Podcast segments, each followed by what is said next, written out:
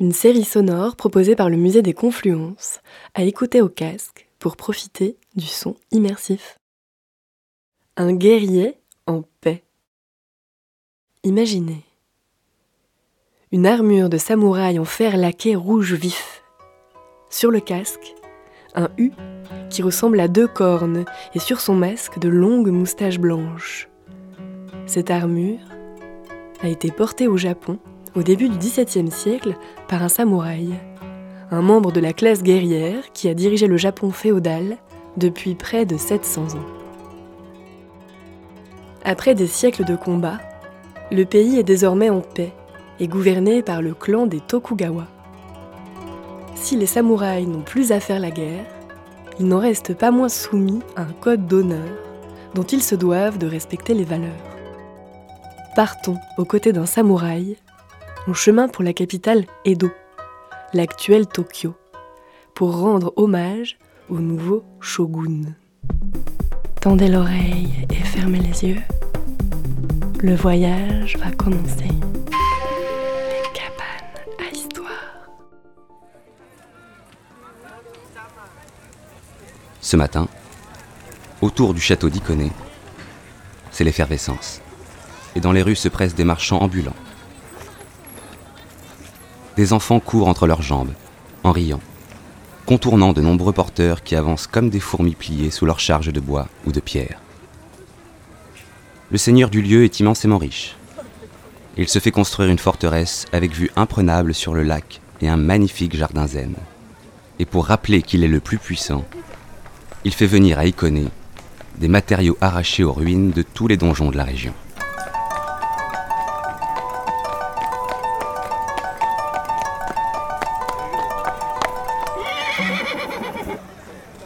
Un homme a arrêté son cheval pour laisser passer la file des porteurs.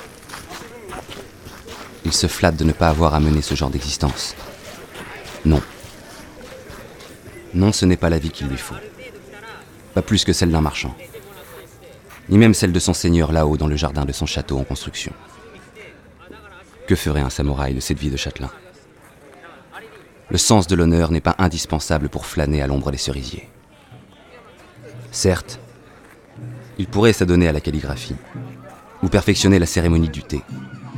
Après tout, l'élévation de soi à laquelle il aspire passe aussi par la maîtrise de ses gestes, en apparence si simples. Mais lui, il est fait pour une vie de mouvement. Il n'avait pas six ans qu'il montait déjà à cheval, et qu'il s'entraînait avec ses frères au maniement de l'arc et des sabres. Oui, la guerre est terminée. Mais c'est pourtant bien en armure au grand complet, du casque jusqu'à la pointe des jambières, qu'il attend patiemment sur sa monture.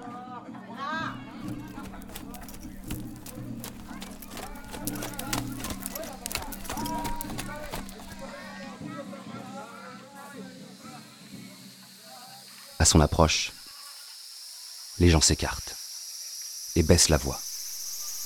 Les enfants arrêtent de rire. On ne voit pas le visage du guerrier, caché par un masque. Même l'imposante moustache fixée sur celui-ci est fausse. Certains chuchotent. C'est donc à ça que ressemble un diable? Puisque c'est ainsi qu'on appelle les samouraïs de son clan. Les diables rouges. Rouges, comme leur armure. Rouges, comme le sang versé. Ces armures dissimulent des hommes qui manient le sabre comme personne, à la férocité inégalée lorsqu'ils s'attaquent à l'ennemi, coiffés de casques terrifiants. Tant de combats. Et pas même une rayure sur la laque qui protège les lames de fer de l'armure. Pas un brin de paille qui aurait été arraché à la cuirasse. Une fillette montre du doigt les deux grandes pointes d'acier plantées sur le casque du samouraï. Si ce ne sont pas là les cornes d'un diable.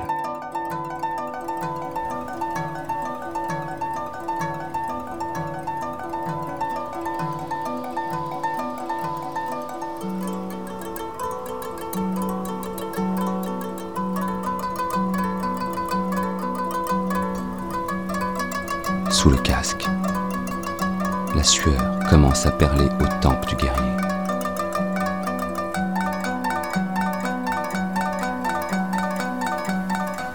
Le soleil est au zénith. et la route va être longue jusqu'à Edo, devenue capitale du pays parce que tel est le bon plaisir de celui qui s'est proclamé shogun. Tokugawa Ieyasu. C'est à lui que le samouraï va rendre hommage, pour l'assurer de la loyauté du seigneur de Hikone et de tout leur clan. C'est pour s'agenouiller devant lui qu'il a revêtu l'armure qu'il portait à Sekigahara, la bataille, où son clan a contribué à assurer la victoire finale des Tokugawa. Seigneur comme simple soldat, ces hommes ont grandi dans le chaos et la violence. Il est bien normal que ce soit le plus rusé et le plus cruel d'entre eux qui ait accédé au pouvoir et soit devenu shogun. Mais c'est aussi à lui qu'on doit la construction de cette route sur laquelle le cheval trotte maintenant. C'est à lui que l'on doit la paix qui permet de traverser le Japon sans avoir à sortir son sabre. Et c'est de lui que dépend la prospérité du clan du samouraï. Se présenter en tenue de combat, c'est une façon de rappeler au shogun qu'il est en retour redevable à ses loyaux vassaux.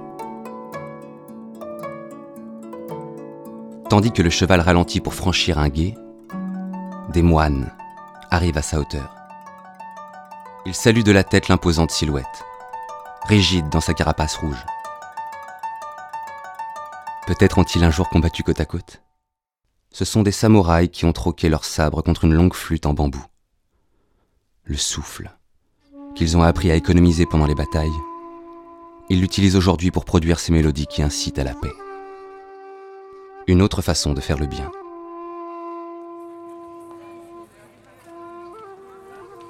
Sur sa monture, l'homme reste aussi droit que possible.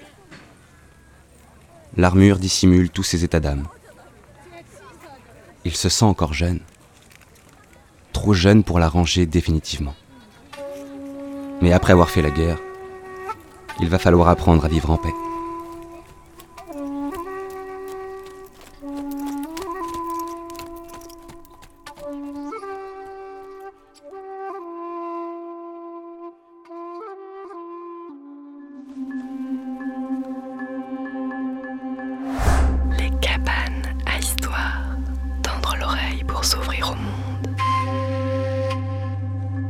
Après sa dissolution en 1868, l'ordre des samouraïs a continué à influencer profondément la société japonaise moderne. La culture japonaise des arts martiaux, des jeux vidéo, des films d'animation et des mangas témoigne de l'attachement de son peuple pour les attributs traditionnels de ce guerrier. Son armure, son sabre et son code d'honneur. C'était un guerrier en paix. Les cabanes à histoire une création originale du musée des Confluences. Une histoire imaginée par Agnès Mathieu Daudet, voix Mathilde Ulmer et Clément Bertani, prise de son Jean-Baptiste Aubonnet, Koto, extrait de South and Southwest par Mieko Miyazaki, design sonore et musique Simon Cacheux, réalisation et production Cécile Cross, narrative. Cette histoire a résonné en vous? Venez découvrir de nombreux objets comme celui-ci dans les expositions permanentes et temporaires du Musée des Confluences à Lyon. Retrouvez d'autres histoires et tout le programme du musée sur musée Musée des Confluences.